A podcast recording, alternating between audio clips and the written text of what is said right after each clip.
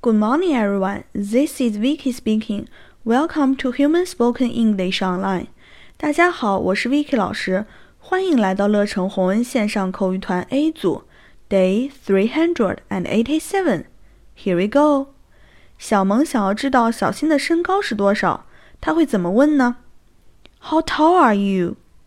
I'm one point sixty-five meters. 小萌问道：“How tall are you? How? How? 多少？Tall? Tall?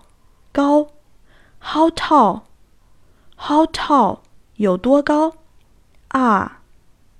Are? You? You? 你？How tall are you? How tall are you? 你有多高？小新回答道 ：“I'm one point sixty-five meters.”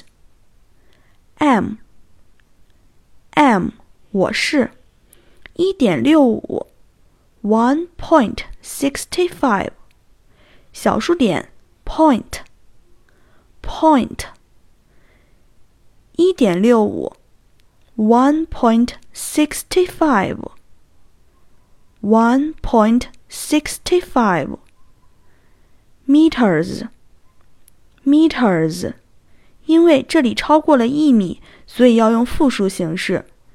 一点六五米就是 one point sixty five meters。one point sixty five meters。I'm one point sixty five meters。我的身高是一点六五米。让我们完整来一遍。How tall are you?